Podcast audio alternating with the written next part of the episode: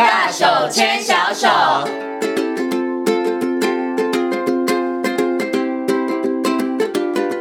这里是教育广播电台，您现在所收听到的节目呢是《遇见幸福幼儿园》，我是贤琴。接下来呢，在节目当中，我们要进行的单元是“大手牵小手”。那么在今天单元当中呢，为大家邀请到的是奇威专注力教育中心的执行长廖笙光老师。光光老师呢，来到节目当中哦，跟所有的听众朋友好好来谈谈如何培养孩子的自律。Hello，光光老师，你好。各位听众，大家好。好，我不晓得这个光光老师怎么样认为。贤琴个人觉得啦，自律这件事真的还蛮重要的。然后我。知道很多的爸爸妈妈也超希望孩子自律，对，然后希望孩子能够自动自发，但是常常事与愿违，然 后就是孩子常常是爸爸妈妈在说一动，然后孩子做移动，哈，那为什么会这样？我们今天好好来跟大家讨论一下。不过我想是不是可以先请这个光光老师跟大家谈一下啊，就是自律这件事情对于孩子来讲，它的重要性是什么？嗯。自律当然讲，自律它大概最简单的定义就是在没有任何人提醒之下，哦，他可以忍耐自己的欲望，然后达到他呃自己必须要负责的事情。哦，那所以自律当然的好处就是，第一个在学业学习上，爸妈就不用担心嘛，因为只要老师出了功课，你不用问他，他就自己搞定了。是。那第二个是自律的人，他基本上他不会冒犯别人，嗯哼，哦，就是他会尊重别人感受，他会晓得，虽然我自己想要这个东西，但是如果我去拿了或去动了，可能会导致别人的不舒服，是，所以他会比较容易控制自己。嗯、那当然在人际互动当中，他的表现也比较好，嗯哼，好，那但所有的爸爸妈妈，包含我啦，我也都是很希望自己的孩子很自律嘛，啊，因为这样我们白头发就可以少一点。可以稍微轻松一点点了，对对对，对。那但是只是在学理上来说，可能就跟爸妈想象不太一样哈、嗯。呃，自律这个概念哈，自律这个概念基本上来说，它必须要包含了一个叫做呃抑制暂时情绪呃暂时的欲望。嗯哼。也就是说，今天我很想要这个东西，但是我我可以克制，我可以克制自己。好、嗯，比如说我现在就想打电动啊，但不行，我现在要写功课。嗯。我要暂时放下我的欲望。去做我现在必须要做的事情。是好，那但是我们想说，这个这个叫做欲望的控制这个能力，哈，基本上可能跟爸妈想象不一样，哈，不是小孩子三岁的时候会出来，也不是四岁出来，他等到五岁半的时候才会成熟。哦，到等于他大班的时候才会比较成熟。对，好，就是五岁半的时候，他开始可以忍耐他当下的欲望。嗯哼，我就明明就很想要吃这个糖果，但是别人要。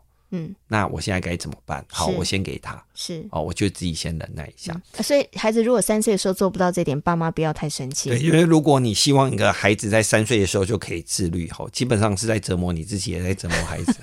就两边没办法达到这个共识啦。对对对，对，对，对，因为这个孩子会觉得你现在干嘛这样整我？对，你会觉得你为什么不努力？好吧，那 啊，但是实际上这是一个他生理的发展。还没有到对对，对，好 OK，好，所以刚刚光光老师讲孩子要自律的这个部分上的话，身体的部分的话要到五岁半对五岁半。才有可能，对，就是五岁半的时候，就是你在没有任何协助下，五岁半他应该要可以，嗯哼，好，那。呃，但是如果四岁的时候，实际上可能就开始可以培养。嗯哼，不过我们刚刚讲的可能是比较属于这个忍耐欲望，对对不对？哈，可是像刚刚光光老师讲讲到了这个自律，还有很多部分呐、啊，比如说尊重他人啊，然后呢，可以呢，这个就是小朋友做自己该做的事情，对不对？可是像这个是不是也是发展的时间不一样？比如说孩子要做好自己该做的事情，爸爸妈妈多希望孩子两岁上幼幼班的时候就可以做好自己该做的事情，但这件事情好像有点困难呢。哦，因为这个呃，我们讲说自律的表现哈，自律的表现当然分成两种，一种是在自己努力去读书了，对，哦，然后自己去安排自己的生活，这当然是这是百分之百完全的自律嘛，对。但是，还有另外一种自律是日常生活的小事情，嗯，好，比如说回家的时候就要把鞋子放好，哦，哦把书包放在哪里，对不对？然后呢，哎，时间到了自己要去洗澡，嗯哼哼，哦，那起床不需要人家叫，啊，这些东西也都是自律，啊，那这些自律就会比较。容易了，这些东西反而在四岁之前我们就可以先做。哦，是。但是这相反来说，这反而并比较呃，就如果以在学理来说，它比较不算是呃自律，它反而比较像是固定的生活习惯。嗯。啊，也就是说，这些习惯是大人帮他去培养出来的。是。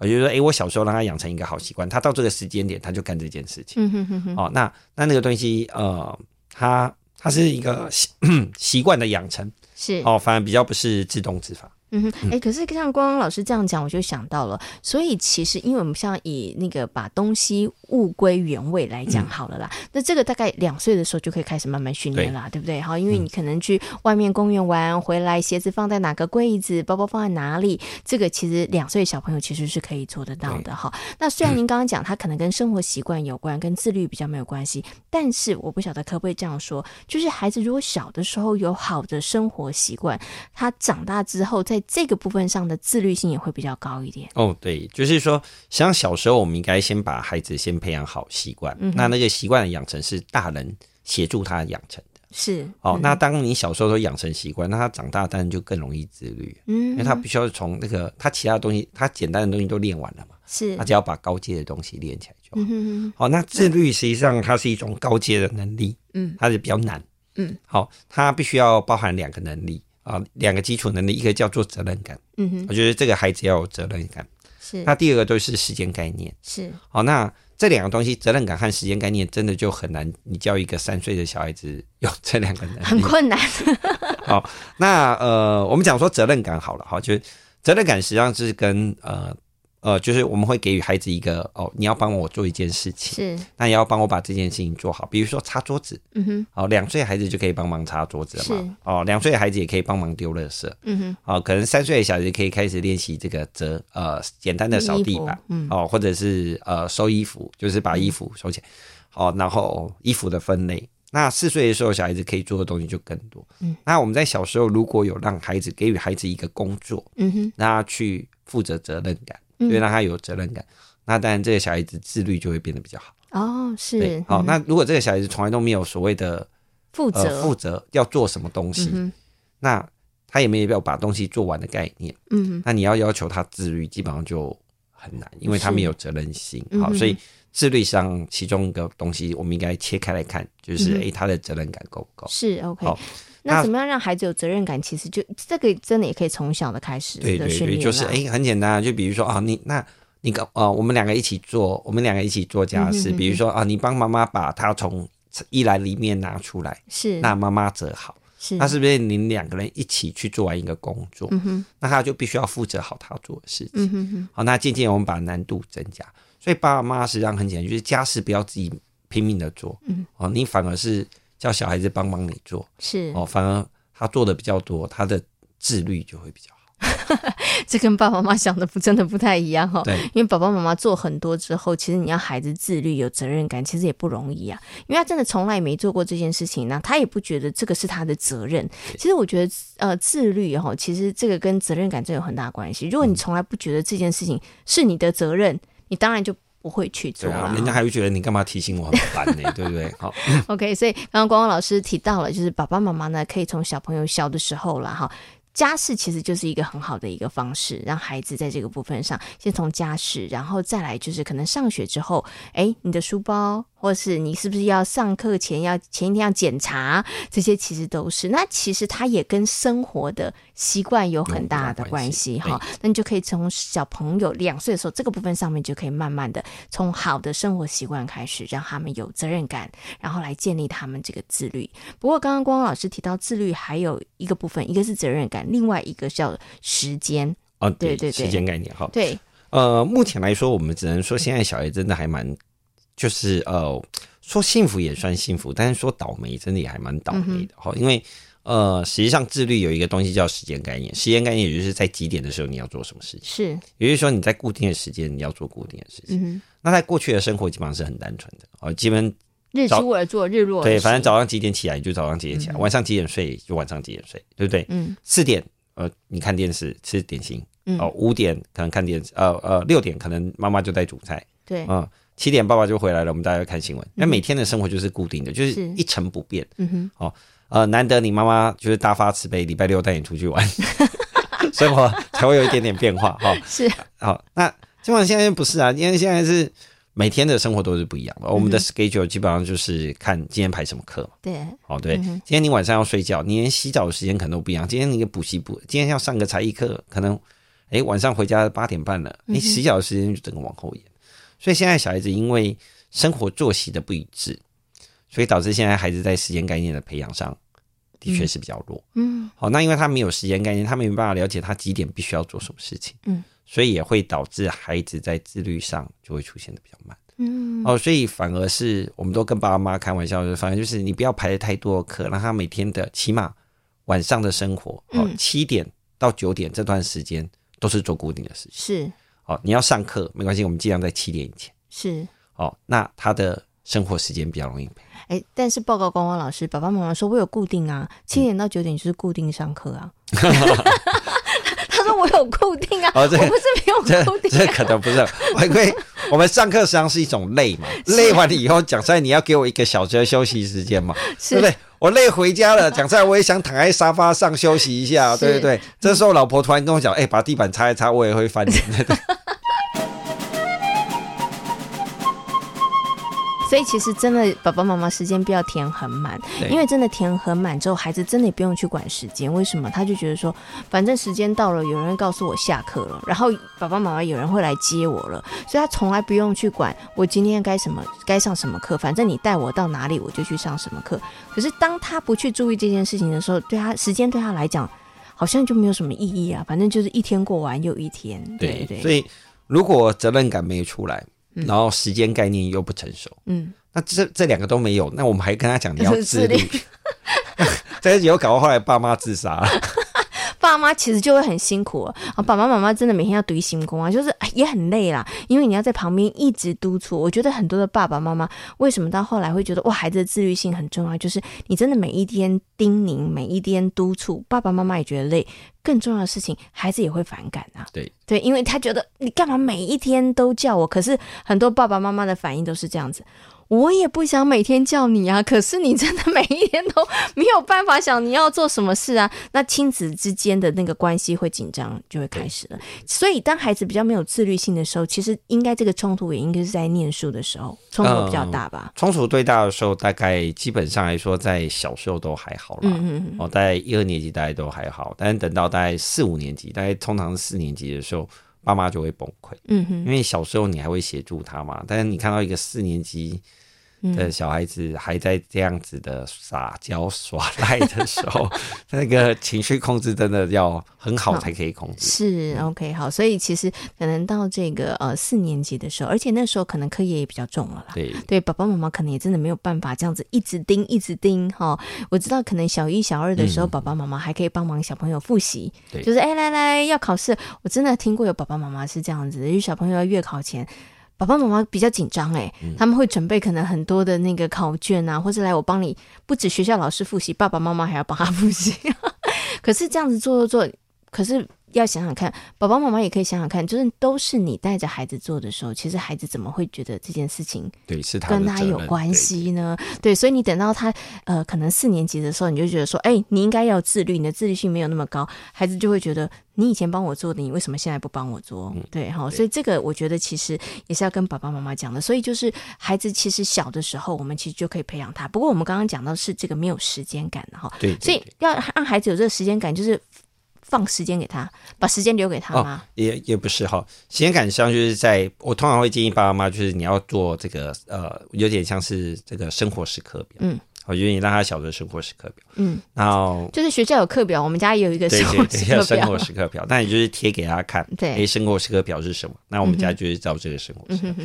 好像、嗯、小孩子，你先让他有生活时刻表，他等到他有自律之后，他自己想要安排的时候，他才我们再放给他。嗯哼，哼，哦，但是不是一开始就是让他随便自由，是、哦，那到时候就嗯，要再练他自律就很难了。妈妈长，你看我为什么国小妈妈就变了。对，而且其实啊，刚刚光光老师讲一个重点哦，就是在这个把时间放给孩子里头，其实你要有智慧，然后要有方法的放给孩子，要不然有一些我也听过，一些爸爸妈妈可能说，对啊，那就是要让孩子知道时间控制啊，所以我就给他，好，现在这一个小时随便你要做什么，有的孩子就拼命的一直可能在玩三 C 产品，对，对，对，然后爸爸妈妈就生气了，孩子就觉得说，你不是要让我时间控制吗？嗯、对，所以你要怎么样去把这个时间真的可以放给孩子，他不是一下。放就全部都放了，你要稍微有点策略性的这个运用啦。我们一开始通常会建议爸妈是这样，就是说，呃，我们可以事先先开始讲好嘛，嗯、对，比如说，对，就先告知好，你不要先跟他讲说啊，这个时间就交给你，嗯，那你就是说啊，我们玩东西就是可以玩多少？嗯、哦，那当然讲在三 C 产品是目前大概真的是一个无敌的东西啊，只要拿给小孩子，基本上小孩子大概就 陷下去了，陷下去。对对。好，那呃，我还是会建议爸爸妈妈，就是如果玩三 C 产品的话，那第一个就是这个三 C 产品的所有权一定要是属于爸妈。嗯，哦，那在十二岁之前，我们还是不不鼓励爸妈把三 C 产品的使用权是交完全给孩子，对，好，要不然到时候会有另外一个。很麻烦的问题，问题，对对对，嗯嗯，OK，好，这个呢是提醒爸爸妈妈的，因为真的有好多的爸妈、爸爸妈妈都觉得说，好啦，不要把孩子逼得太紧，不要排太多的时间，他有休闲娱乐。可是休闲娱乐是做什么呢？嗯，就是真的在玩三 C 产品。嗯，可是那个接下来又有另外一个拔河挣扎，你又会骂孩子说，我不是跟你说玩到这边就可以了吗？你又说孩子没有自律，然后孩子他真的也很难，对，然后开始亲子之间就冲突起来了。嗯，应该有说。呃，这个呃，我们讲说电子游戏，就是设计游戏人，他实际上是非常厉害，他会很容易，他就他就是要收群小孩的这个注意力，所以他是让他真的会很容易上瘾。嗯，好，那如果你让孩子练习自律的话，你要折磨他，就拿一个。破坏他自律的东西去给他当奖励品，然后再骂他说，你为什么不自律？他那真的是蛮痛苦的。哦、所以光光老师是帮小朋友发声，真的拜托你不要这样折磨我。你要训练我自律，但是你不要拿一个我真的一定会爱上他的东西。对对对，那真的其实是很困难。就像你在减肥，人家还一直拿巧克力说：“哎、欸，你要吃吗？你要吃吗？哎、欸，你要自律哦。”哎，这真的很折磨，尤其小朋友真的年纪小，你然后你到时候又骂他说：“哎、欸，你怎么那么不自律啊？”我们不是已经约定好了吗？其实爸爸妈妈真的不要，你那阵子就先把巧克力蛋糕藏起来，就不要用这个方式去测试小朋友啊。不过小朋友的这个自律呢，其实我们刚刚讲了，可以从这个责任感还有时间的部分上面，然后爸爸妈妈可以做。所以其实也是真的可以从小的时候哈，哦、对，不过小的时候我们应该讲更重要的事情是。培养良好的生活习惯，对，好，那这个更重要。当他有好的生活习惯的时候，那长大之后，他其实就因为刚开始小朋友做的时候，他只是只是知道说，哦，这件事我要这么做，好，那比如说家里会干净，但是做着做着做着，他其实长大之后，他会知道说，哎，那我我有某些部分上面要去遵守的，是对，小朋友就比较容易知道。可是我想最后想请问一下光光老师一个问题哦，嗯、我常常观察是这样子，爸爸妈妈。嗯就是会念小朋友说：“哎，你怎么都不自律啊？玩手机的时间玩这么长啊？或者是说，哎，你该做的事情没有做啊？哈！但是你去观察，其实爸爸妈妈自己也没做到。所以，所以我想请问一下光光老师，如果爸爸妈妈他自己的自律性上面其实也没那么高，因为爸爸妈妈不会有人来盯他嘛，哈。如果爸爸妈妈的自律性也没有那么高的时候，其实对于孩子来讲，孩子要学习自律这件事情来说，会不会比较困难？嗯，应该是这样，就是会分时间。嗯，好，就比如说，嗯，如果孩子是在国小四年级之前，嗯，你没什么自律，但是孩子可能还会自律。是呃，为什么？因为学校老师会盯，不是因为孩子会，就是你说什么他会听嘛，哦、对，他会相信你嘛。是，但是培养起来是比较困难的。嗯哼，好，但是等到四年级就很麻烦了。如果你不自律，你孩子绝对不可能学会自律，因为他还会回嘴说：“你自己都怎么怎么了，还要叫我这样？这样。”哎呀，王老师模仿的很像，这是所以在小孩子四年级的时候，基本上就是爸爸妈妈你要足够的自律，嗯、然后再要求他哈，要不然就大家嘴巴就闭起来，不要随便再提这件可怕的事情。OK，但是自律很重要啦，因为真的后面的话就会变得，其实所以为什么到孩子比较大一点，尤其课业比较繁重一点的时候，为什么那个亲子冲突会这么大？啊，对，可能我觉得就是来自于这里。所以就是如果我们要练自律，我们最好趁四年级之前，就算我们先把它练好，但我们自己不好也没什么关系。所以小朋友那个四四年级之前，哈，对，你就要让他真的有一个习惯。譬如说，我觉得呃，刚刚讲了，小的时候呢，可能做家事的部分让他有责任感。当他念书上小学之后，那个功课的部分上面，有的时候真的是爸爸妈妈帮忙太多了啦，孩子就比较。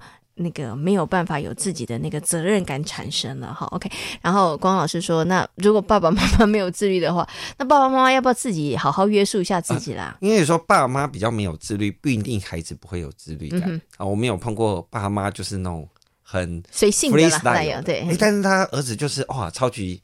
超级就是、呃、有规律性，有规律性。哦、嗯那这很简单，就是妈妈在小时候实际上就带着他做家事，做什么做什么，哦、所以他在小时候就培养出来。是是，但是如果你自己是很 freestyle 的，嗯、你等到四年级你才想要培养规律性，哦，那就没有办法、哦、那就绝对培养。那我们就一起 freestyle，这样我们的亲子关系会好一点点哈。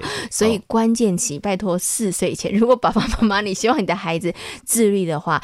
嗯不用四岁呃四年级之前对不对？可是两岁之后其实就可以开始了。对对对，从良好的生活习惯开始哈。所以爸爸妈妈，如果你你自己真的天性比较自由，你比较觉得说哦那个 free 的这种，那也没有关系。但是如果你希望你的孩子是比较有自律性的话，记得从小开始。